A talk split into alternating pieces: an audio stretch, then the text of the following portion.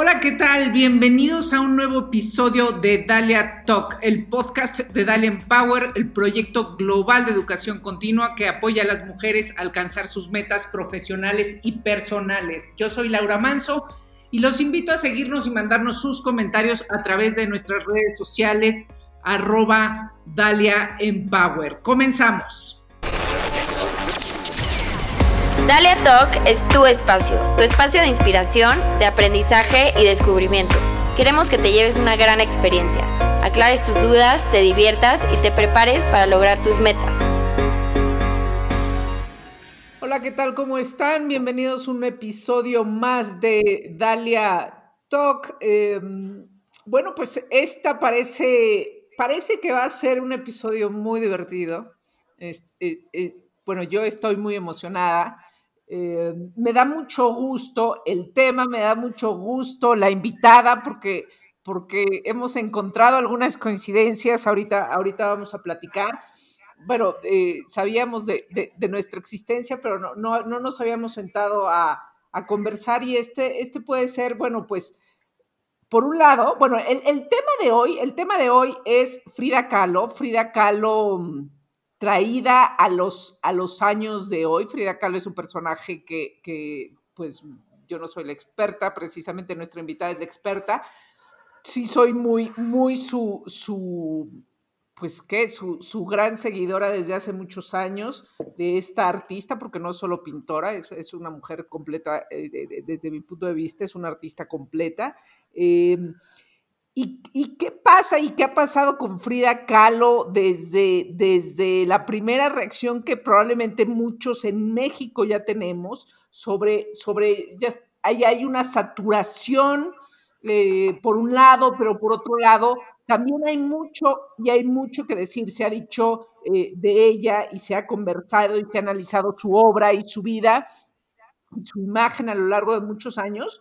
Pero eh, bueno, cómo, cómo hoy el feminismo, cómo hoy esta, esta ola de feminismo que se está viviendo en todo el mundo y en México particularmente fuerte, eh, ¿cómo, ¿cómo, terminaría acomodándose un personaje como Frida Kahlo eh, en la actualidad? Porque, porque si algo es cierto, Frida Kahlo sigue, sigue estando vigente en, en pues en, el discurso social, en el, en, el, en el, entendimiento de la vida, del amor, del arte, etc. Y bueno, para, para ello eh, tenemos, tenemos como invitada a Susana Martínez Vidal.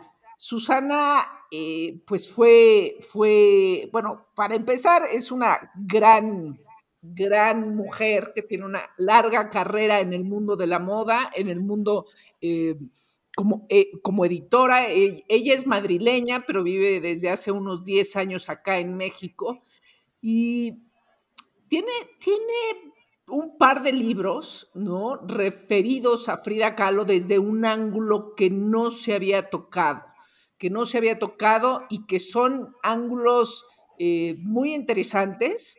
Uno es eh, precisamente Frida Kahlo Fashion as the Art of Being, editado por Azulín en 2016, eh, un, libro que este, agotadísimo, agotadísimo desde que salió, es impresionante.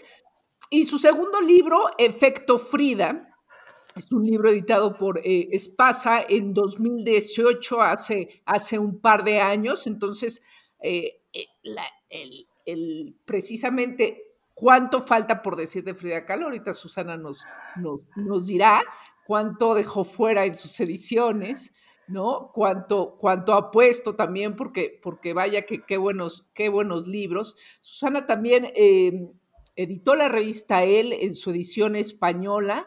Eh, durante, eh, durante muchos años. Eh, ¿Cuántos años, Susana, fueron? 18 años. 18, 18 años, él en su edición española era una revista exitosísima, exitosísima, exitosísima. Yo me acuerdo porque yo también trabajé en él en mis primeros años de, vida profesional. Yo fui reportera en él y, eh, eh, bueno, recibíamos todas las él del mundo, que en, aquel entonces me acuerdo que tenía como treinta y tantas. Eh, pero, pero pues la española era una de mis favoritas, sin duda, ¿no? Entonces, bueno, bienvenida Susana, dejo de hablar yo, bienvenida, ¿cómo estás? Estoy encantada. Laura, también tenía muchísimas ganas de, conocerte y quiero agradecerte que, me hayas invitado a este eh, Dalia Talk. Estoy encantada de estar aquí, muy ilusionada. Pues eh, qué bueno, la verdad que, la vida y este proyecto de Dalia Talk de podcast nos junta, porque, porque a ver, o sea, cuando, cuando, cuando uno ve los libros de Susana, yo no sé ustedes, em, podcasteros, yo creo que, a, ver, el libro de Azulines, este, fue un éxito rotundo que además de ahí salieron, eh, has dado conferencias de justamente de ese tema, eh, pero precisamente hay una historia y hay una razón de por qué tú terminas haciendo el libro, lo cual me parece y, que es importante anotar para quienes no conozcan la historia. Eh, pues seguramente, ¿no? Tú conociendo a Frida Kahlo, ahorita nos, nos, nos cuentas, tu primer editorial de moda que hiciste en él el tema fue Frida Kahlo. El tema fue Frida Kahlo, ¿qué te parece? Es, increíble. Eh, era el año, pues era el 1993, era eh, la primera producción que se publicaba en la revista Elle, eh, siendo yo directora. Y, bueno, pues al final pienso en todos estos hechos y sonrío porque realmente es, es increíble, ¿no? La, la relación que he tenido con ella desde el principio. claro, ahora, ¿por qué, ¿por qué, decides hacer a Frida Kahlo en, el, en el 93, cuando, cuando no salía aún aquella película de Salma Hayek que fue en 2002? Pues mira, sí, porque es verdad que ella todavía, aunque ya se había publicado la biografía de Hayden Herrera, y ya había cierta curiosidad e interés y, digamos, cierto resurgimiento por el tema de Frida, pero tienes toda la razón porque todavía no había sido este boom impresionante que estamos eh, viviendo. Pues mira, hay una cosa que siempre me ha fascinado y es las mujeres fuertes y rotundas. Y algo que, desde el principio me ha tenido eh, enamoradísima es de esas mujeres feas y eh, fascinantemente atractivas. Feas en el sentido no despectivo, sino convencional de la estética social. Entonces, a mí Frida me encantaba. Y como Frida, pues muchas otras mujeres también, como Coco Chanel o Diana Brilland, que tenían esta, esta apariencia que se salía de los cánones y que tenían después un, mensaje y un discurso que, pues eso, que era fascinante, que te envolvía. Y, pensamos, eh, Frida además tenía eh, ese atractivo increíble en, en, su físico que estaba completamente en armonía con, los mensajes que transmitía, con la obra que pintaba. Eh, a mí me, era un personaje que me gustaba muchísimo. Y entonces me acuerdo que hicimos una producción de moda en, eh, por la zona de Riviera, de Riviera Maya. Vinimos aquí a México. La modelo era, era la, que fue protagonista de eh, la película La momia, una modelo guajira de Venezuela que, que después se hizo actriz y que bueno, ya me vendrá el nombre. Eh, y la verdad es que quedó absolutamente preciosa esa producción. Y, y 20 años más tarde me vine a vivir a México.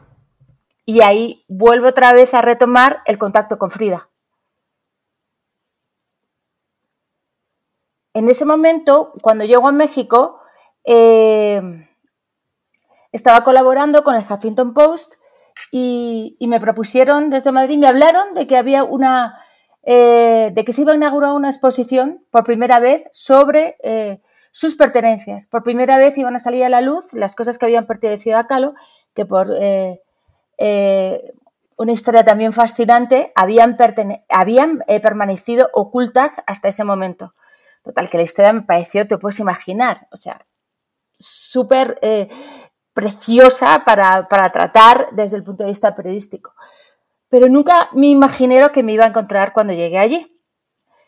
Vi toda la exposición absolutamente eh, enamorada de cada uno de los detalles y el último la última sala era un espacio sponsorizado por Vogue sobre eh, la influencia que había tenido Frida eh, en la moda. Sencillamente era un pequeño homenaje de dos, tres diseñadores con vestidos inspirados en ella. Y en ese momento empiezo a tener flashback en mi, en mi mente mm, y me empiezan a venir un montón de recuerdos de mm, todo lo que yo he visto en pasarelas internacionales inspirado en Frida Kahlo. O sea, fue de repente como un aluvión. Llegué a casa súper nerviosa porque estaba convencida de que eh, estaba exagerando, de que estaba sobredimensionando mis recuerdos y empecé a buscar como loca si es verdad que aquello que yo creía de Gaultier en el 98, que después eh, Chanel con las... Bueno, en fin. Y, y, en esa pequeña búsqueda encontré muchísimo más de lo que yo me podía imaginar. Así que me di cuenta que no tenía tan mala memoria eh, y que sobre todo estaba viendo la punta de la pirámide, que había detrás un fondo increíble y, me empecé a preguntar eh, por qué, cómo era posible eh, que, la influencia de Frida hubiera llegado a ese, a ese punto ¿no? de, pasión y de continuidad, porque empezó esta influencia en la moda, te estoy hablando de la alta moda internacional e incluso de la alta costura, pues eh, sobre los 90 y, bueno, pues yo diría que todavía no ha terminado. Y, bueno, pues eh, intenté explicarlo en ese, artículo en el Huffington Post, pero como no tenía los derechos de las fotografías, ni de las de Frida Kahlo, que como bien sabéis, pues eh, todas las eh, pertenencias y toda la obra de Frida y de Diego pertenecen al Banco de México. Y es eh, bastante complicado pues, acceder ¿no? a este material. Y por otro lado eran las imágenes de los mejores diseñadores del mundo fotografiados por los mejores fotógrafos del mundo con los mejores modelos del mundo. O sea, era la tormenta perfecta para meterme en un lío brutal a nivel, a nivel de derechos de autor. Con lo cual, ese artículo lo conté solo con letritas y sin, ninguna imagen. Pero obviamente era una promesa incumplida, porque si no la puedes demostrar, si no la puedes eh, ilustrar, pues no tiene tanto valor. Al final de ese artículo escribí que algún día un libro contaría la verdadera influencia de Frida Kahlo en el mundo de la moda y en el mundo de, la cultura pop, que están, como sabes bien, tan sumamente relacionados. Porque fue una especie como de, reto que yo me lancé a mí misma para tener eh, la osadía de dar el paso, ¿no? De dar el paso ese de meterte en ese lío de derechos de autor, de editorial, quién lo quiere hacer, cómo, en fin. Y ahí lo dejé. El artículo salió publicado eh, y de repente pues empezó a tener un montón de likes, un montón de comentarios y estuvo yo creo que durante ocho meses como el segundo más leído que yo decía, madre mía, si es que tampoco es el medio, ¿no? O sea, no, no, yo no, entendía nada. Eh, el otro día hablábamos, ¿no? De Montserrat Domínguez, en ese momento que era la directora del Huffington Post, me decía, Susana, tienes que hacer el libro, pero mira la que has liado. Y yo decía, pues es que es verdad, o sea, tengo que hacerlo, tengo que hacerlo. Bueno, pues ya me convencí y a partir de ese momento empezó pues un largo camino de buscar editorial, de defender el proyecto que, yo quería hacer, de convencer al, Banco de México que eh, hacer o, digamos, mostrar esta nueva dimensión de Frida no era ni mucho menos desmerecer a la artista ni a la pintora, sino todo lo contrario, era sobredimensionarla ¿no? y dotarla de una capacidad eh, y de una amplificación que la iba a hacer en el siglo XXI todavía eh, muchísimo más moderna. Yo me acuerdo que les decía, pues es que esto es lo que va a hacer que todavía las colas de la Casa Azul sean mucho y mucho y mucho más largas porque quería convencerles y, la verdad es que un libro que se podía haber hecho, pues yo creo que un año y medio, quizás dos años, pues tardó cuatro por todo lo lento que fue el trámite eh, de los derechos de autor en, ambas direcciones. Pero bueno, yo en ese momento estaba recién llegada, eh, completamente convencida de que ese libro iba a aportar valor y de que lo tenía que sacar adelante y no me importaba eh, pues tardar más o menos tiempo. Afortunadamente, estuve, eh, después de un largo recorrido buscando editorial, cuando tuve la suerte inmensa de que fue Azulín quien quiso hacer este proyecto, pues también ellos tuvieron la paciencia de no tirar la toalla, aunque yo tengo que confesarte que en más de, yo qué sé, yo creo que en más de cinco ocasiones pensé que ese libro no iba a salir. Pensé que, que, era muy, muy, muy costoso no tener a un equipo intentándolo, intentándolo sin conseguir nada a cambio. Y, bueno, pues al final las cosas fueron surgiendo, saliendo, ese libro se hizo y lo que tú has dicho ahora mismo está, que me da muchísima pena, súper agotado. Se ha convertido en una referencia. Yo lo he llegado a ver a 3.000 dólares en Amazon, que te puedes imaginar, ¿no? El susto que me he llevado, porque además es un libro, a ver, yo, yo entiendo, son tan carísimas las, las ilustraciones y todo esto que te estaba contando, los derechos de autor, Mm, que el libro es caro. Eh, es caro. Me hubiera gustado que no hubiera sido tan caro, yo pero entiendo, ¿no? También que la calidad que, que quería tener eh, eh, gráficamente Azulín, pero bueno, la cosa es que yo sufrí también mucho con el precio y pensé, tenía miedo, ¿no? pensé, no, este libro, ¿quién lo va a comprar? Dios mío, es demasiado... Y bueno, se agotó rapidísimo, saca una segunda edición que también se agotó y estaban ya a punto de sacar la tercera antes del COVID. Pero el COVID la verdad es que nos ha cambiado el paso a todos en el mundo. Y... Exacto, y ahora tendremos que, tendremos que esperar a que salga esa, esa tercera edición. Es una, es una joya el libro, es un análisis en efecto que, que dices, ¿por qué, porque nadie lo había hecho? ¿No? O sea, bueno, este, años de trabajo, esfuerzo, pero también ese ojo donde, a ver, aquí hay un tema, aquí hay un tema muy importante y, y, si, trae, y, si traemos, porque, porque además esto, tu segundo libro publicado un par de años después, donde analizas a Frida como personaje y entonces das lecciones de vida, de todo lo que tenemos que aprender o a ver o conocer de ella.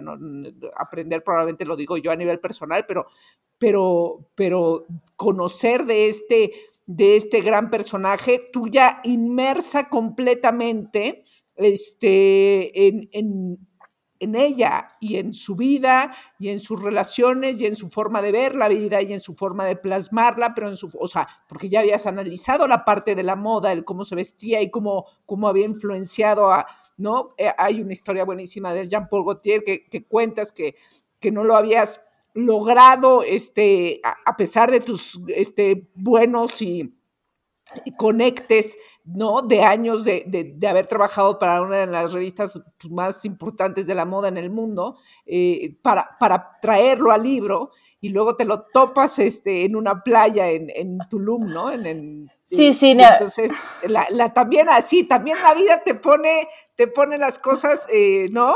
Ahí están, entonces esas oportunidades pues nunca hay que dejarlas, nunca hay que dejarlas ir. Yo creo que sí, tu, tu relación eh, pues con el personaje es, es increíble y por algo tú has logrado, o precisamente porque tú has echado tanto trabajo en ello, es que has logrado tener también esta fortuna de, de estos eh, acercamientos y estos personajes alrededor de precisamente de, de Frida. Ahora, el, tema es esto, o sea, hay muchas preguntas, o sea, yo, yo, tengo muchas preguntas acerca del personaje en sí. Ahorita vamos al, al, también al otro libro, vamos y venimos, pero Frida, Frida hoy, o sea, Frida entre este desgaste, entre este desgaste por el merchandising, por este, porque, porque, porque a mí, a mí me causa dolor este, verla.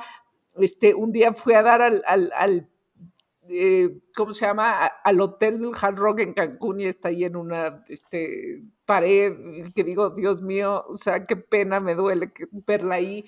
Este, en efecto, e, existe, tú, tú lo tienes mucho más claro, existe en México un desgaste del personaje, existe en México eh, y, y desafortunado, ¿no? O sea, bueno, pues es lo que, lo que puede pasar o el riesgo que, que, lo que sucede quizá con todo lo que llega a tal fama, a tal desborde de fama, ya sea personaje o suceso o cosa, eh, eh, que, hay, un, hay un desgaste, pero, pero entonces, ¿cómo, ¿cómo entendemos a Frida hoy, 2020-2021? Pues eh, efectivamente en México hay un eh, desgaste, lo has dicho perfectamente, sobre todo producido por el, el merchandising, digamos, más, más popular, ¿no? Y, pero a la vez, fuera, eh, lo que Frida ha cultivado es un, una, unos seguidores, una pasión, un, pero sobre todo eh, por aquellos que son los responsables de poner de moda la moda, ¿no? Si esa palabra o esa frase tiene algún sentido alguna vez, ¿no? Que estaremos todos siempre descifrándola. ¿Quién pone de moda la moda? Pues estos eh, personajes, que sobre todo son eh, los grandes diseñadores, los grandes fotógrafos eh, de moda, todos los que pertenecen también a la cultura pop, pues a la vez que ese desgaste en México era brutal, tenían una pasión desmedida. ¿Por qué? ¿Por qué Frida está hoy más viva que antes de morir? Pues por su capacidad para ser visionaria, por entender las claves del feminismo que hoy eh, están de alguna manera equilibrando este movimiento y haciéndolo resurgir con ocupando el lugar eh, eh, que merece, porque ella supo decir que o supo demostrar que ser delicada y a la vez fuerte es la esencia femenina más natural. No hace falta disfrazarte de hombre ni tener maneras rudas. Y aquí hago, abro un pequeño paréntesis, acuérdate de los 80, la década de la hoguera de las vanidades, cuando eh, Armani tuvo ese éxito porque vistió a las mujeres con trajes de chaqueta, porque él era sastre masculino y consiguió que tuvieran una especie como de eh, autoridad en las reuniones eh, de trabajo, ¿no? Frida no pensaba eso. Todo lo contrario, ella se ponía flores, ella se bordaba y a la vez lucía un, un bigote, que es otra de sus características eh, más enternecedoras, ¿no? Ella tomaba una medicación muy fuerte por sus múltiples dolencias que probablemente le hicieron tener más vello de lo normal. Aunque yo he visto ya imágenes de ella muy pequeñita y era, era pelona, o sea, tenía, pero no tanto, no tanto. Entonces, eh, fíjate qué cosa más maravillosa que entendió eh, que, no iba a ser una esclava de eso, sino que iba a convertir eso, tanto el vello, eh, el vello facial, tanto del entrecejo como del bigotito, en, en su imagen de marca. O sea, entendió el fundamento del personal branding mucho antes de que nadie lo inventara. Pero tú crees que lo haya entendido así, vaya, igual y no en el término personal branding. No, eso no está inventado. Pero era una cosa de entenderse a ella misma este, y dejarse ser ella misma. Exacto. Brutal, que eso es, yo creo que de las cosas más rescatables de ella como mujer. O sea, esta soy y no tengo problema con esta que soy. O sea, no tengo, o sea, cualquier otra mujer, este, o te depilas la ceja, o te, eh, o te depilas el bigote, o ves cómo, pero, pero, pero para encajar justo en, el, en, el, en los estándares de, ese entonces y aún el día de hoy, eh, pues es, es raro eh, ver una mujer que se deje bigote, ¿no? Quizá, bueno, las jóvenes feministas se dejan, este, ¿no? las axilas o lo que tú quieras, pero bueno, no. Sí, sí, ahora, es, un movimiento muy fuerte de, de, dejar, eh, de dejarse el pelo corporal. Eh, sí, que está asociado al feminismo, pero al feminismo, a este feminismo femenino que yo ya puso de moda. Obviamente el, marketing no existía en ese momento, pero el fundamento del marketing ella sí que lo eh, interpretó. Ella sí que mm, quiso encontrar belleza incluso en los defectos porque desde el primer momento ella creyó en la belleza imperfecta de la que tanto se habla ahora. Se habla ahora, eh, pero ella eh, lo puso en práctica hace muchas, muchas décadas. Es decir, que este argumento que yo te decía antes, que una cosa es ser guapa y otra cosa es ser bella, y que la belleza es algo que está totalmente asociado a la inteligencia y a la actitud, es lo que realmente tiene valor. Eh, eh, me viene a la cabeza esta, frase de Susan Sontag que decía que no está mal ser guapa, Eh, pero el problema es la obligación de serlo. Pues efectivamente es eso. O sea, eso es toda la dimensión que ofrece ser bella y no guapa. Entonces, eh, convirtió su identidad, hizo como si que su imagen de marca estuviera absolutamente asociada a sus trenzas, a su entrecejo y a su bigote, por lo que se la sigue reconociendo hoy, sin eh, pensar por ello que tenía un look poco agradecido o que resultaba fea o todo lo contrario, o sea, tiene imágenes que son... A mí es que me parece además poderosamente atractiva, o sea, me, gusta mucho. Poderosamente atractiva. Poderosamente atractiva. Cuando, cuando, el papá de Frida entonces le da la mano a Diego Rivera, ¿no? Este, bueno, pues te, como se diga, él dice, bueno, cásate con mi hija, es fea, es fea. Yo digo, ¿cómo? ¿Cómo? cómo? Claro, o sea, pero ese, es, eso es, o sea, el entendimiento de la, de la belleza. Ahora, Frida también, cuando se divorció de Diego, se, se cortó el pelo, se vistió de traje y se hizo un autorretrato, ¿no? En, en, en una cosa completamente, pues seguramente de shock emocional y de, y de, que, de que uno quiere terminar con algo, ¿no? Entonces, este, justo hace un cambio de look radical. Eh, impresionante. ¿Tú cómo leíste eso? Pues ella lo hace fundamentalmente para molestarle. Ya. Esencialmente para hacerle daño, porque él amaba profundamente pues eh, su, su, cabello, sus trenzas, le gustaba ver además cómo las trataba, cómo las decoraba y con las flores que además ella cada día recortaba del jardín, ¿no? De, la Casa Azul. Eh, él sentía una admiración tremenda por la relación que tenía Frida con el mundo de, pues, de la vestimenta, ¿no? Si se puede decir, de la moda. Eh, amaba todo eso. Entonces, eh, ella, ella lo hizo para hacerle daño, no hay ninguna duda.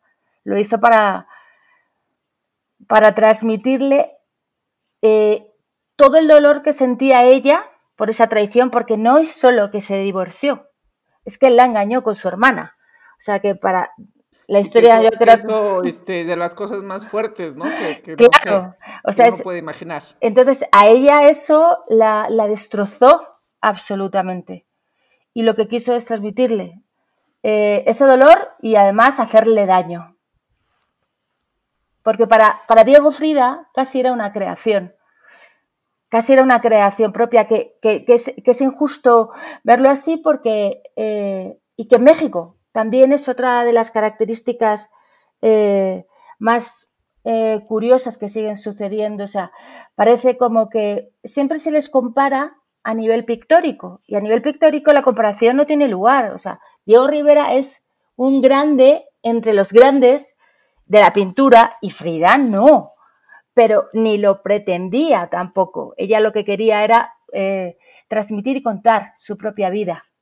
Entonces, eh, pues en ese momento es verdad que, como decían algunos, Frida era una flor en el ojal de, Diego Rivera, en el, ojal de la chaqueta de Diego Rivera, o sea, algo que, que, le daba a él exotismo, que le decoraba, él era tan grande, tan feo, y de repente tener algo tan, ¿no? Tan femenino también, a pesar de, del bigote y de la entreceja, y tan exótico, pues eh, hoy, sin embargo, las grandes exposiciones internacionales, pues en muchísimos casos, eh, cuando quieren hacer una exposición de Frida Kahlo, eh, pues en México les invitan a que también sea Diego Rivera el que esté. Porque, bueno. esa es la visión de México, ¿no? Yo creo que Frida superó a Diego justamente, justamente en, la en los últimos años, en los últimos años, que tiene que ver sí con el feminismo, pero tiene que ver con con ella su personaje. Frida es mucho más que su pintura. Mucho más, porque fíjate cómo escribía, fíjate cómo se arreglaba, fíjate eh, cómo... pensaba, cómo, cómo, cómo, vivía la vida. Eh, cómo se retrataba. Por eso también... Hay, un capítulo en tu libro, Efecto Frida, eh, dice el, el capítulo, la lección más bien, lo divides en lecciones, sé tu propia musa ámate a ti misma. Yo escucho a muchas mujeres y quizá hombres también decir, es que Frida sufrió, mucho, es que yo no hubiera querido y es que Frida no, o sea, en, yo creo que es, es, precisamente falta de conocimiento, pero eh, amarse a sí mismo no significa no sufrir, ¿no? Amarse, amarse, o sea, Frida, al igual que sufrió, también fue muy feliz y fue muy libre. Y hay eh, lo, digo también porque escribí hace, hace un año, 112 años se cumplieron del nacimiento de Frida, bueno, año y medio, eh, donde dices, es que, ¿qué tenemos que aprender las mujeres hoy de Frida? Insisto, ese no miedo a ser. Yo creo que Frida no tenía miedo a ser, ni ella misma, ni a ser en general ni a vivir. Entonces, claro, la vida implica siempre sufrimiento y alegría, ¿no? Pero entonces hay una percepción de repente de, este, no, es que sufrió mucho y mejor para no sufrir y para no, pues no terminas viviendo. Frida, si, algo, si, si, una lección de vida nos deja, pues, es vivir, ¿no? Eh, por supuesto, yo creo que eh, la lección más grande es probablemente la de eh, amarse, ¿no? A uno mismo y, desde luego ella sufrió muchísimo, no lo olvidemos, porque por ese terrible accidente que tuvo, que, al final eh, arrastró treinta y tantas operaciones y muchísimo dolor físico, pero que compensó con, eh, tomarse la vida, a, bebérsela a tragos literales para tener experiencias, para, para, tener sensaciones, para disfrutar, para entregarse a los amigos, para, o sea, no, no, no fue una mujer que se quiso atormentar mentalmente, no, fue una mujer que, sufrió mucho dolor físico y el dolor físico no se puede eh, eh, separar del dolor mental, porque el dolor físico también te hace tener eh, menos energía y una actitud diferente y aún así ella sacó una fuerza, nadie sabe de dónde ni cómo, para, para vivir de una manera increíble. Fíjate qué anécdota tan bonita la de la canción Viva la Vida de Coldplay,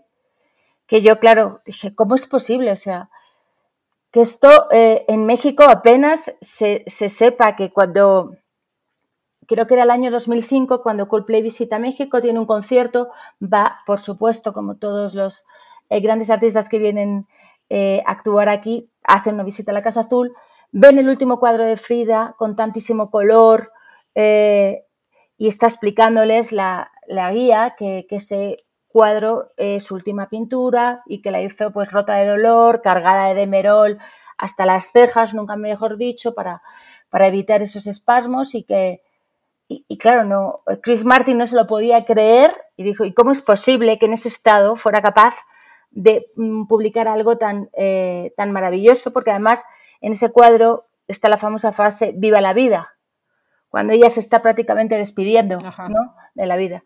entonces es cuando escribió eh, pues esta maravillosa canción que ha sido uno de los grandes, sigue siendo uno de los grandes hits desde luego del siglo XXI, Viva la vida. Y que si ahora eh, nuestros oyentes no la recuerdan, que vayan corriendo a Spotify, que es donde están, y que la pongan y van a pensar, no me puedo creer que esta canción esté inspirada en Frida Kahlo. Y a mí es una historia que me conmueve tanto también, que demuestra todo esto que estamos diciendo, atormentada, sufridora, no, no, no. Esta, esta frase tan, eh, que creo que es eh, oriental de em, que eh, el dolor es inevitable, pero el sufrimiento es opcional. Ella la puso en práctica de manera literal. Entonces, sufrió su dolor inevitable, pero el sufrimiento añadido. Ella tiene además eh, frases maravillosas donde dice eh, que no hay nada más ridículo que el drama, porque todo en la vida pasa, vuela, viene, va, nada es absoluto y al final nada eh, queda. Entonces, no, no, no, ni sobreactuó ni fue una terrible sufridora, fue una mujer que tuvo una una serie de lesiones gravísimas y que es un ejemplo de, cómo afrontar situaciones absolutamente límites en tu vida. Otro ejemplo más. Susana, y precisamente eh, hablando de otro tipo de, Dolores, em, ¿no? Cuando, cuando yo editaba el Huffington acá en México, llegó una editora, una de las editoras de sección, y me dijo, voy a hacer un reportaje o un análisis o algo sobre, sobre que Frida, Frida o no es feminista, sí o no es feminista, ¿no? Bueno, yo salté y le dije que cómo. Pero bueno, entre los argumentos que fue a recolectar entre varios personajes, pues existía este de este, su, su cortarse las venas por, por Diego Rivera, ¿no? Entonces, a la hora de si hablamos no de los dolores físicos, sino de los dolores emocionales, eh, pero también tiene un entendimiento muy, muy inteligente al final de esa relación. La padece, la disfruta, pero, pero tú lo reflejas muy bien, la entiende, cuentan, la entiende en el sentido de, no tienes que estar conmigo todos los días de tu vida, este, ya lo sé, eh, lo padezco, pero sé que te amo y no lo, ¿no? O sea, ¿cómo es eso? Pues eso es otra de las lecciones de las que abro en este segundo libro, Efecto Frida, que, que, en las que digo que la, que la eh, lealtad no tiene nada que ver con la fidelidad. Y eso es lo que ellos pusieron también en práctica desde el minuto cero. O sea, eh, entiendo lo que quieres decir porque efectivamente las feministas, digamos, de, eh, me vas a permitir que diga un poquito trasnochadas, pues, eh, ah, pues, mm, si fue absolutamente vejada, ¿no? Por eh, los engaños y los cuernos y...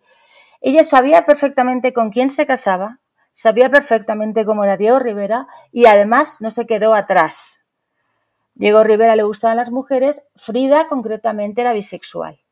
Entonces, esto a ellos también les alimentaba un poco eh, esa pasión desmedida que, por otro lado, eh, derrochaban en otro tipo de creaciones. O sea, ellos jugaban al límite del abismo y, en esta provocación brutal eh, encontraban, sabían bailar bien sin caerse y encontraban que, que tenían sensaciones y, sentimientos que después convertían en algo ¿no? Productivo, positivo, si se puede decir, en otros ámbitos. No sé si me estoy explicando bien, pero eh, no dejaron de ser leales el uno al otro porque jamás se engañaron.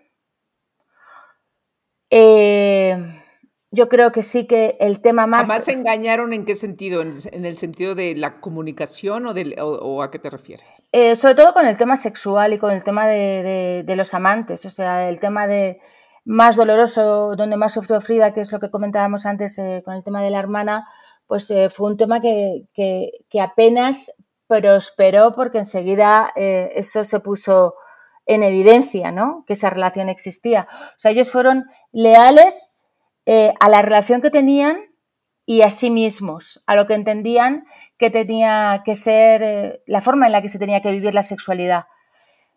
Por eso digo que y creo además que es cierto que la lealtad no es exactamente fidelidad, ni tiene... Eh, otra cosa es que eh, tú acuerdes una fidelidad o entiendas que eso es lo que eh, es en lo que está basado ¿no? tu relación, pero es que no fue el caso de ellos, insisto, a lo mejor es el caso mío o el tuyo, pero es que no fue el de ellos. Es que yo, el, ¿sabes? Eh, buceando, investigando y leyendo, digo, pero, pero, pero de verdad, o sea, me encontraba yo la bolita, ¿sabes? Cebolleta, o sea, porque me, me, cuesta entender mucho una mentalidad tan sumamente eh, abierta, tan brutalmente abierta. Yo lo reconozco, a mí me cuesta entenderlo, pero probablemente es que no soy artista o no soy, ¿sabes? Creo que tiene mucho que ver con, eh, con la pasión desmedida que ellos sentían hacia su oficio entonces, eh, es como otro lenguaje que nos cuesta mucho comprender, pero que no tiene nada que ver con el te la voy a clavar, yo te engaño, tú aguantas, tú me haces la comida, yo vengo tarde. No, no, no, era, era otra historia, otra historia, porque ella exploró mucho la sexualidad, yo creo que mucho más que él, ¿eh?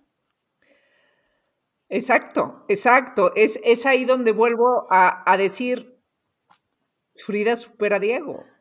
O sea, en, algún punto, o sea, Diego lo sabíamos mujeriego desde el día uno, desde previo a que se casaran, desde, desde este, ¿no? ¿Cuántos matrimonios tuvo? ¿Cuántas mujeres? Eh, eh, eh, y Frida, o sea, quizá mucho más conectada con ella misma.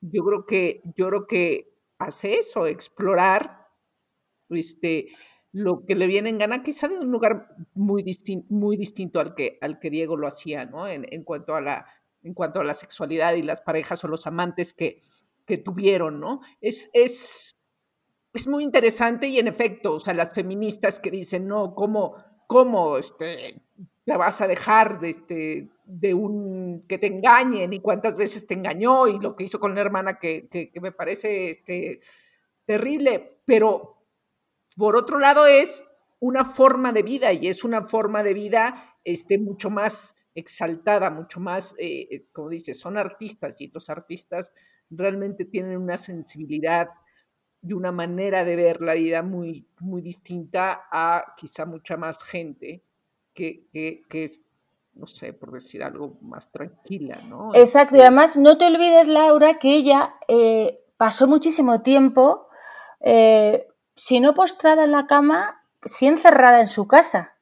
Es de esas pocas personas que dicen que nació, vivió y murió no solo en la misma casa, sino casi en la misma cama. O sea, entonces cuando eh, te faltan estímulos porque físicamente no puedes ir a por ellos, porque te encuentras limitada, te creas ¿no? un mundo eh, en el que eh, puedas seguir sintiendo al límite y obviamente la sexualidad era uno de ellos. O sea, con la sexualidad ella podía viajar y podía explorar otros mundos a los que no accedía porque, entre otras cosas, no se podía mover mucho. De hecho, ella viaja eh, en los primeros años de su matrimonio que acompaña a Diego a Estados Unidos y, aunque no le gusta nada Estados Unidos, a él sí, pero, pero después ya no. Después ella, su mundo es la Casa Azul y ahí recibe y ahí bebe y ahí claro, liga y ahí todo. Wow, en, una especie de pandemia, ¿no? O sea, de, pero de un confinamiento. Sí, claro, es que ella vivió, fíjate, nunca, mira, esa era buenísima asociación, porque realmente, fíjate si está capacitada para entender el siglo XXI, que yo creo que es de las pocas personas en, su momento y en su época que, que vivió también este, esta sensación de confinamiento porque, porque eso es lo que sintió ella estando en la Casa Azul. Así es, y se creó un mundo y una vida este, pues muy, muy intensos. Yo creo que, porque además, bueno, tienes un tercer libro eh, que se llama Mexican Style, precisamente, y, y, reúnes una serie de elementos, personajes, este, lugares, etcétera, que contarán la historia o reflejarán lo que es, lo que es México, que qué difícil este, también hacer esa selección. Eh, pero para mí, eh, la mujer más extraordinaria que ha dado México es Sor Juana Inés de la Cruz. Yo creo que la segunda mujer es Frida Kahlo. ¿Tú qué opinas? Yo eh, estoy completamente de acuerdo. Y además creo que, que Frida Kahlo ya entra en la categoría absolutamente universal. O sea, yo intento cuando hablo con colegas, con amigos, digo, vamos a ver quién es la Frida de España, quién es la... Todo, todo lo más, los franceses me dicen que su Frida es Coco Chanel. A lo que yo les digo, que Coco Chanel es inmensamente conocida en el mundo porque hay una marca que se llama Chanel, que no tiene nada que ver con la familia Chanel, porque ya no tuvo descendencia, ni herederos, ni nada, que se encarga, tú que has trabajado en prensa y yo también, de recordarte quién es Coco Chanel mil veces por segundo, o sea, con los dossiers de prensa, con los envíos que te hacen, con los desfiles que, que realizan, con las películas sobre el personaje, o sea, es imposible. Entonces no vale porque Frida, en ese sentido, está huérfana de sponsor. A Frida no le ha ayudado nadie. Incluso te diría que lo contrario, porque todo esto de lo que hablábamos al principio, de este eh, merchandising absolutamente, bajo mi punto de vista, a veces irrespetuoso, eh, ni siquiera eso ha desgastado su, imagen de marca. Ni siquiera eso. Entonces, eh, es una mujer que además no ha sido actriz, cantante ni bailarina, no ha pertenecido al show business, no se ha casado con un presidente como Jackie Kennedy, ni cantante de ópera como María Callas. es eh, eh, una pintora en tiempos además en los que prácticamente ni existían mujeres dentro de ese ámbito. Entonces, ¿quién y cómo y por qué ha conseguido que esta mujer tenga, genere esa devoción en el siglo XXI, su propia historia, su propia historia, porque además también fue visionaria, eh, pensando que al final tu historia es tu marca, o sea, cómo eres y cómo vives es lo que en definitiva va a definirte toda la vida. No puedes imaginar o no puedes transmitir una cosa que no esté eh, en consonancia ni adecuada con lo que practicas, ni con cómo eres, ni con cómo vives, no. O sea, tu propia imagen de marca la generas inconscientemente en ese desarrollo. Eso lo sabía ella perfectamente. Entonces, la, pasión que genera Frida es eh, ganada a pulso. O sea, eh, me quito el sombrero porque si pensáramos a lo mejor que el dueño, digamos, de la imagen de Frida, que es el gobierno de México, pues ha hecho, pues, pues, pero no ha sido así, o sea, eh, no ha sido así. En, México se ha permitido, ahora ya se está poniendo un poco, se está intentando eh, eh, encauzar ese tema, ¿no? A nivel legal, todo lo, de las el merchandising este abusivo de Frida, ojalá lo consigan. Y mira que me gusta el homenaje popular, o sea, a mí me gusta que de repente haya algo, ¿no? A nivel popular. Claro, eh, claro, está bien. Eso sí. pero no, estamos hablando de eh, con fines absolutamente eh, solo económicos, no culturales, no solo económicos, pues darle la máquina de producir cosas absurdas, con mensajes absurdos que no se adecuan y que desgastan. Entonces, ella no ha tenido sponsor, ella ha sido, ella ha pasado la historia, ella ha resucitado después de, muerta eh, gracias a su propia historia, a su propia vida, a cómo era y cómo la... Y gracias, sobre todo, a que Hayden Herrera la contó. Hayden Herrera hizo magnífica biografía de no sé cuantísimas páginas y no sé cuantísimos años, que, sí que descubrió el mundo entero una dimensión de, Frida que, no se conocía. A, partir de ahí empezó la, la pasión de Madonna, que es propietaria de tres obras de Frida, Madonna eh, hizo que se enamorara absolutamente Jean-Paul Gaultier también del personaje y a partir de ahí ya no hay límite, no hay límite.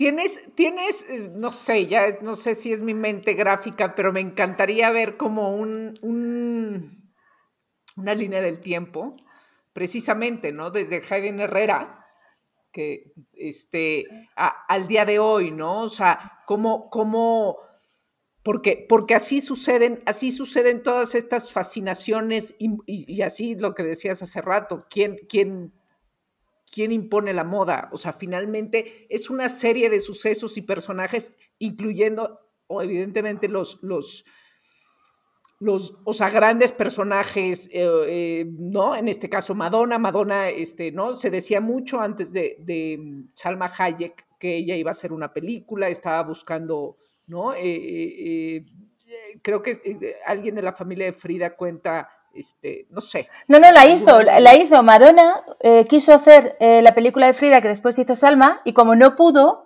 hizo la de Vita Perón. Ah, hizo la de Vita Perón. Ajá, pero al final no, lo logra, ¿no? No, no, no, no.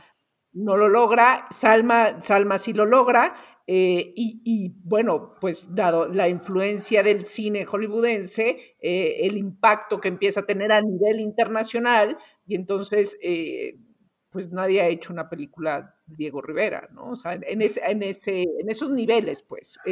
entonces, creo que, que, una pregunta.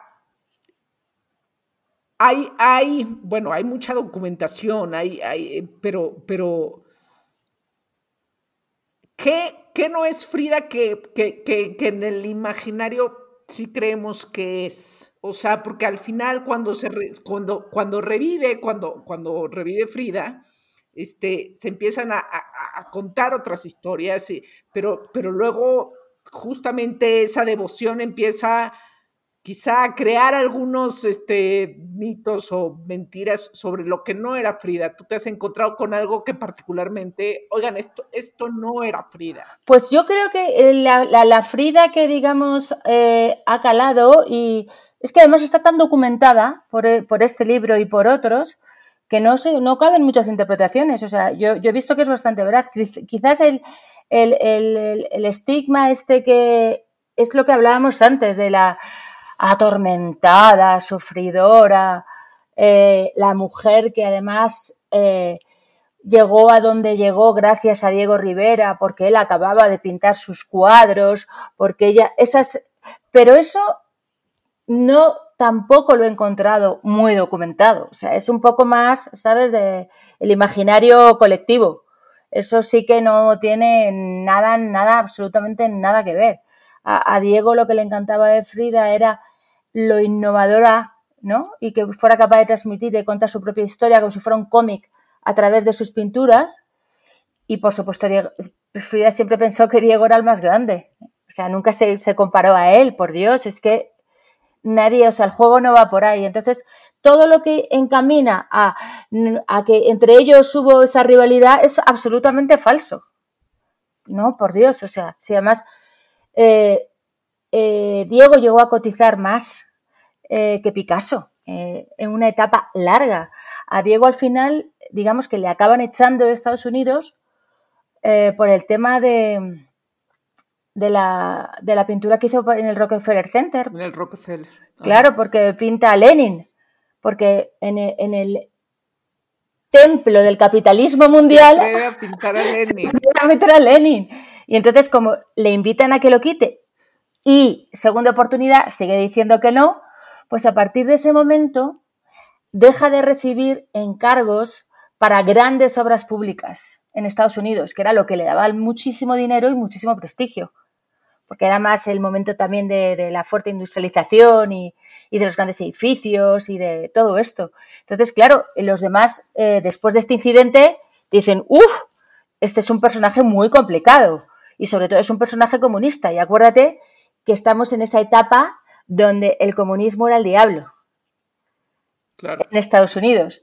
Entonces, él tiene que salir de allí, él tiene que volver a pintar retablo y él tiene que volver a vivir en México, pero eh, no, no, o sea, nunca hubo competencia entre ellos. En ese momento Frida, o sea, Frida en vida hizo una exposición, eh, dos exposiciones. Una en París, una anécdota muy bonita, porque eh, Elsa Schiaparelli, otra de las grandes de la moda, la gran rival de Coco Chanel en ese momento, se enamoró del vestido que llevaba y, cuentan que se, inspiró en ella para hacer un vestido que llamó Madame Rivera. Y luego la segunda exposición la hizo ya a punto de morir en México, cuando eh, le dice al médico que todo esto, también es, impresionante, cuando le dice al médico que quiere ir a su última exposición, ella está en la cama con, muchísima medicación muy fuerte, eh, y el médico le dice, ni se te ocurra, ni se te ocurra, Frida, salir de la cama. Y entonces cuando dice, no se preocupe, doctorcito, que yo le voy a hacer. Y es cuando cogen la cama y la llevan a la exposición, metida en la cama. la cama y sigue. Pero no te parece, o sea, eso no son interpretaciones, esos son hechos históricos. ¿No te parece brutal pensar que haya un ser, ¿no? Que, que tenga esa, esa, esa fuerza, esa osadía, ese humor. Mira, el humor es la herramienta que, que, que mejor manifiesta la inteligencia y, y la más sexy de todos o sea, de todas las herramientas femeninas. Entonces es como, o sea, yo es que, claro, me quedo con la boca abierta porque digo, o sea, ¿cómo es posible? Pero si estaba esa mujer ya a punto de morirse, ¿por qué no iba a ir a su exposición? Que era la única y la última que iba a hacer en México. ¿No? O sea.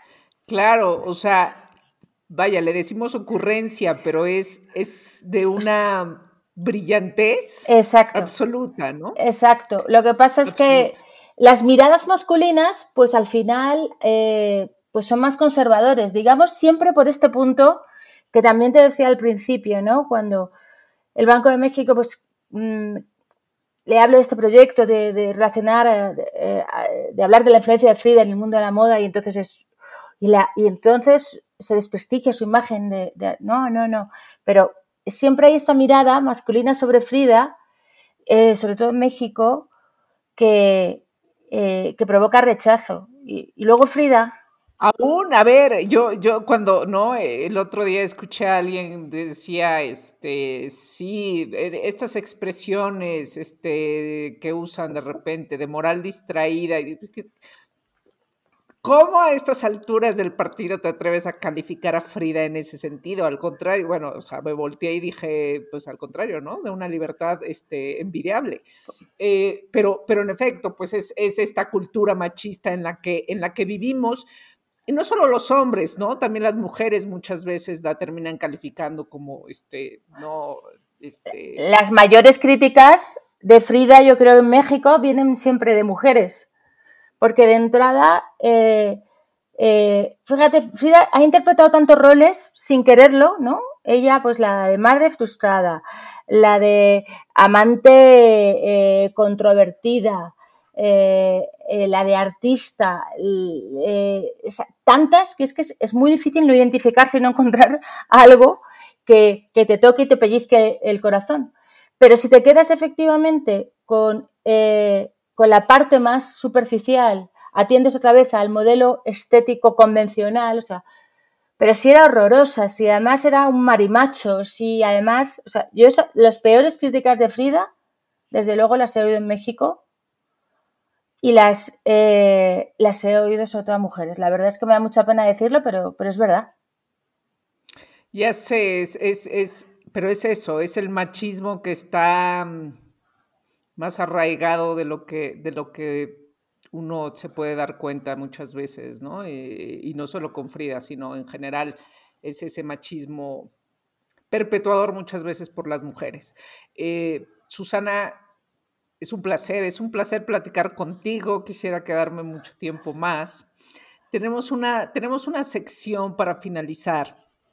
Eh, por favor, avísanos cuando, cuando se, se lance esta tercera, tercera edición de, del libro. Por supuesto. Estaremos muy pendientes.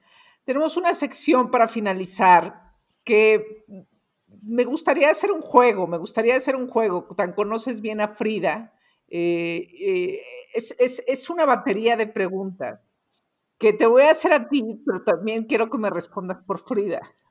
Ay, madre mía. Ay, perdona, perdona. Tenía yo, en la, primera revista que dirigí, había una sección que me, encantaba, que era la, entrevista imaginaria. Ah, y siempre era con pues, eh, personajes. Hagamos, algo así, la entrevista imaginaria. Entonces, Tú vas a hacer tres, cuatro preguntas, me vas a contestar por ti, pero luego también se las, se las hacemos a Frida, ¿no? Eh, a ti, Susana, ¿cuáles son las tres palabras que te definen? A mí me define eh, la pasión, me define la, creatividad y me define, me define pues, quizás la convicción, ¿no? Bueno, también, también preguntaría si no, no, no es de, este, de esta batería de preguntas, pero, pero ¿tienes, un, ¿tienes un libro en, proceso o en qué, en qué estás ahora? Pues ahora estoy en dos ideas que están naciendo apenas. Una acerca de un documental sobre Frida que hable de esta influencia en el siglo XXI. Y luego darle cuerpo a todo esto que te contaba al principio de, la belleza, de ser guapa o ser bella. Porque la tecnología, y yo que he estado, sido responsable de un medio de comunicación eh, tan importante ¿no? como él, eh, sobre todo en el mundo de las mujeres, pues eh, la tecnología ha hecho muchísimo daño, muchísimo daño, y nos ha provocado ser tremendamente infelices, creyendo en unos modelos que son absolutamente imaginarios, con un, además, un acoso y derribo a, las diseñadoras femeninas, ¿no? Dentro del mundo de la moda, en fin, que esto, esto es otra charla. Gran tema, es, es, exacto, eso iba a decir, o sea, te voy a invitar para, para platicar. Es gran, gran, gran tema, es, es la industria de la belleza, es Sí. Entonces tengo una gran necesidad, después de estar 18 años al frente de leer, 5 al frente de Ragazza, el decoración, tengo una gran necesidad de, dar, de, de hacer esta reflexión. He escrito mucho sobre Photoshop, eh, sobre de la, fuerza, la influencia de la publicidad, pero o sea, yo creo que es un momento eh, en el que tenemos que recuperar este, esta pasión por ser bellas y no ser guapas. Otra vez, ¿no? Hay que aprender de Frida. Em, las tres palabras que definen a Frida. Uf, yo en esto soy malísima, ¿eh? te lo tengo que reconocer. Eh, pues probablemente inédita, ¿no? Única, mm, osadísima, la, osadía, la valentía y, la tercera, eh, mm, la fascinación, ¿no? O sea, cómo, eh, cómo podía generar, cómo podía tocar tantos instrumentos bien. Claro. Por eso digo, Diego Rivera era un pintor, pero Frida Kahlo era un artista. O sea, sus frases son maravillosas, muchas de Diego también, es verdad, pero eh, ¿cómo inventó antes que nadie el selfie? Exacto. Eso es algo eh, eh, maravilloso, o sea, esa, capacidad. Otra característica probablemente es, eh, la capacidad para ser tan visionaria. Sí, me quedaría con esa. Brutalmente visionaria. Sí, brutalmente visionaria. Susana, ¿qué ha hecho por ti el feminismo y tú qué has hecho por el feminismo? Pues yo por, o sea, el feminismo por mí eh, creer eh, en, el, valor y en la fuerza de las mujeres, eh, en nuestro papel absolutamente esencial en el universo. eso es lo que, o sea, generarme ese placer de ser mujer, ¿no? Y de querer llevarlo a las últimas consecuencias. y, tú qué has hecho por el feminismo? Pues yo creo que lo que he hecho por el feminismo es, eh, eh, eh, en un momento quizás que, ha recibido muchísimas críticas, en, cuando te preguntan, ¿tú eres feminista? Y casi tenías que pedir perdón, ¿no? O, empezar a dar explicaciones, ¿no? Sí, soy feminista, pero yo...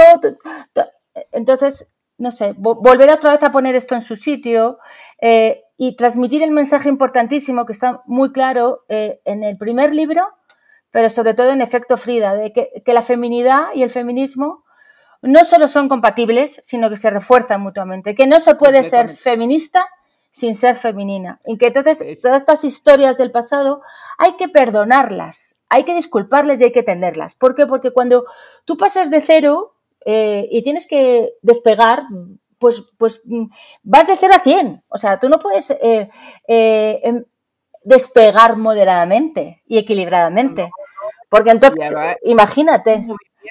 Movimiento, y, dan pasos y, gente y gente muere y se, vuelve a retomar y gente, o sea, hay, son, son años de, de entendimiento, o sea, a ver, este, nos podemos preguntar, ¿por qué antes solo hablaban de, ir a votar?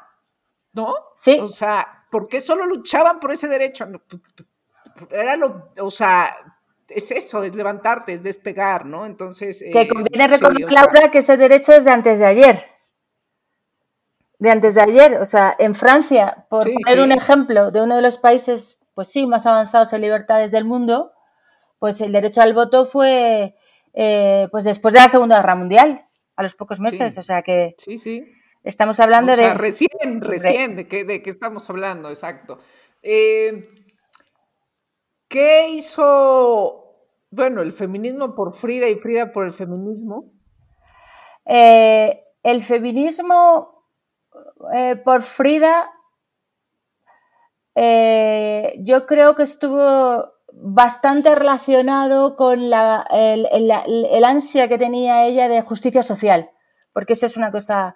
Por eso en ese momento eh, eh, fueron, a ver, fueron comunistas, no, no quiero decir que no fueran comunistas convencidos, pero sí fueron comunistas de guante blanco. ¿A qué me refiero? Pues por ese momento esa justicia social sí venía de la mano de, de, de identificarse más con el Partido Comunista, ¿no? y por eso fue ella tan activista políticamente. Entonces, yo creo que eh, el feminismo también lo que hizo por ella fue este ansia y esta sed de, justicia social. Y obviamente lo que ella hizo por el feminismo... Pues eh, todavía no se termina de contar. ¿no? se termina de contar. Es eh, enseñarnos que la debilidad no es fragilidad, enseñarnos que tu esencia más femenina eh, convive perfectamente con la fortaleza eh, y que en definitiva lo que estábamos diciendo, que la feminidad y el feminismo son absolutamente compatibles, que puedes tener un, mensaje absolutamente reivindicativo eh, con unas trenzas maravillosas cargadas de flores, ¿no? eso es lo que ella hizo por el feminismo y lo que afortunadamente pues se está recuperando hoy para, digamos, equilibrar, ¿no? Este, esta palabra que ha caído, sobre todo porque como es un ismo que se asocia a otro ismo, que es el machismo, pues como que parece que es la antítesis de una cosa de otra. Y, Exacto. Y, pero no. No, no, no, en absoluto. Hay, que explicar muchas cosas. Eh, finalmente. Ay, perdóname, Laura. Sí. Otra cosa importantísima que hizo ella por el feminismo es eh, eh, enamorarse eh, y respetar absolutamente la diferencia entre hombres y mujeres, ¿sabes? La, igualdad es de la diferencia. No la igualdad desde la, desde la igualdad absoluta, no, la, igualdad, pero desde la completa diferencia que tenemos como, como sexos que somos eh, complementarios. Eso es otra cosa muy fridesca, muy fridesca. Claro, cierto, muy cierto. No, no sé si lo, tenía registrado, es cierto. Eh, y finalmente, ¿cuál es tu poder y cómo lo usas? Pues mi poder sobre todo es eh, eh, hacer que pasen cosas. Soy en ese sentido tremendamente provocativa y curiosa. Y, entonces me, gusta muchísimo hacer que pasen cosas e involucrar a, gente, a los equipos, a que esas cosas al final eh, lleguen a, puerto, se puedan hacer realidad. Porque nunca tienes la varita mágica de todo si no consigues además eh, este, generar esta, este entusiasmo. O sea, siempre vas a tener que hacer las cosas en, equipo, siempre. Entonces, yo creo que esa es una de las cualidades que, más me, me reconozco. Mira, ahora estoy, muy feliz, muy feliz por un detalle que te voy a contar muy, eh, muy personal. Pero yo salí de la revista él hace pues ya casi 11 años. Y, hoy, eh, eh, el 21 de noviembre, celebró la cabecera a nivel mundial el nacimiento en 1945 del título. Y están haciendo una serie de, de homenajes y de celebraciones. Y entonces todo, eh, y bueno, y, una de las cosas que más satisfacción me da es que mucha de la gente con la que yo trabajé sigue al frente de ley. Y me han invitado a que escribiera un, pues un artículo dentro de la revista, ¿no? Entonces, pues me he llenado de emoción y me he llenado de, alegría. Entonces pienso, pues mira, o sea, eh, todavía se siguen acordando de mí, ¿sabes cómo es el mundo del periodismo? ¿Sabes cómo son los egos? Que siempre llega una y lo que hizo la anterior es lo peor y lo encontró todo. Pues estas cosas dices, pues mira, al final me, llena de satisfacción porque veo que es un, detalle que habla de que, de que se, generó una relación muy especial con el equipo. Ah, qué gran cosa, ¿no? Bueno, y 18 años son, son 18 años, es, eh, gran, gran labor. Qué, qué, divertido era hacer revistas, además. Qué. En, ese entonces era muy divertido. No lo sé si es ahorita, pero, pero en ese entonces era muy divertido. Era una gran cosa. Em, ¿Y cuál es el poder de Frida finalmente y cómo lo usó?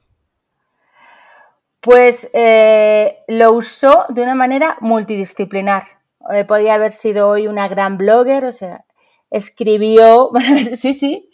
Sería, sería, hubiera tenido sería más que eso, sería una una, una, influencer en toda regla. Eh, toda sería, regla. Sería, sería una, no sé, a ver, Lady Gaga, una cosa así. Sí, sí, que es otra también que sea otra grandísima artista que se ha inspirado mucho en ella. Pues ella utilizó todas las herramientas que tenía a su alcance, todas, absolutamente todas, la pintura, la moda, la escritura, eh, el mismo eh, mensaje verbal para, transmitir todas las cosas que, ella quería contar. Entonces, eh, hay que aplaudirla porque ha conseguido que trasciendan el umbral del siglo y que hayan llegado al siglo XXI absolutamente de actualidad. Sin duda, qué interesante, Susana. Muchísimas gracias por, por estar en, en Dalia Talk. Susana Martínez Vidal, editora, escritora, visionaria, ah, creativa. Visionaria Frida, no, no, no. No, bueno, insisto, como nadie había hecho un libro así de, Frida, eh, sino hasta 2016, qué impresión. Eh, te agradezco muchísimo haber estado en Dalia Talk, haber, haber compartido con, nosotros, con, con, la comunidad de Dalia. Te agradecemos mucho. Gina seguramente te, lo agradecerá más. Eh, compártenos tus redes sociales. Sí, eh, tanto en Instagram como en Twitter tengo, es arroba Susana M. Vidal. Buenísimo. Eh, pues ahí para que, para que la sigan y, logren ver eh, gran cosa de, su trabajo y, de tu visión de, de México, que siempre es siempre un ojo, un ojo externo nos ayuda a vernos también a nosotros mismos, porque luego nos, cuesta trabajo y, es, increíble cuando alguien generosamente lo hace. Eh, y bueno, pues eh, a, todos los que nos escucharon, agradecemos muchísimo. Ya saben que nos pueden mandar sus mensajes a las redes de, de Dalia Empower, arroba Dalia Empower, y nos escuchamos el próximo jueves. Gracias, hasta la próxima. Dalia Talk es tu espacio, tu espacio de inspiración, de aprendizaje y descubrimiento. Gracias por escucharnos y te esperamos en nuestra siguiente transmisión. El poder está en ti. Únete a Dalia.